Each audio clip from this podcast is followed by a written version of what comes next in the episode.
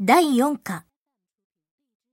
医者として、また評論家として長い間健康問題に取り組んできた山野幸太郎さんが今朝早く亡くなりました。95歳でした。山野さんは生活習慣病の患者の治療を続けているうちに、原因の多くが生活のバランスが崩れていることにあると気がつき、45年前に過ぎれば病気という本を出しました。生活習慣病が社会問題として注目され始めていた時で、この本は健康を扱った本としては最初のベストセラーになりました。山野さんはこの本の中で、まずどんなことでも過ぎないようにする。食べ過ぎない、飲み過ぎない。働きすぎ、遊びすぎはもちろん、寝すぎですら病気の原因になる。日頃、こういうことに気をつけて生活していれば健康でいられる。病気などとは縁のない生活ができると、過ぎない生活を提唱しました。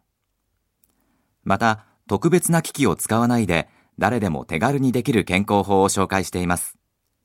これがきっかけになり、山野さんの進める生活習慣病予防のための方法を実際にやってみようということで、過ぎない運動が始まったことは皆様もご存知の通りです。現在、この運動に参加する人の数は日本全国で20万人にも上るということです。山野さんと40年以上も運動を続けてきたという画家の安倍道夫さんは、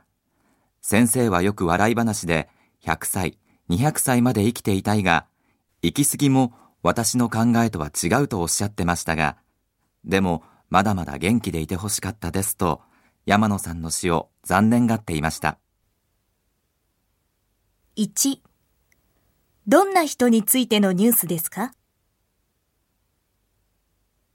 ?2 その人が有名になったきっかけは何ですか ?3 それがどんなことにつながりましたか？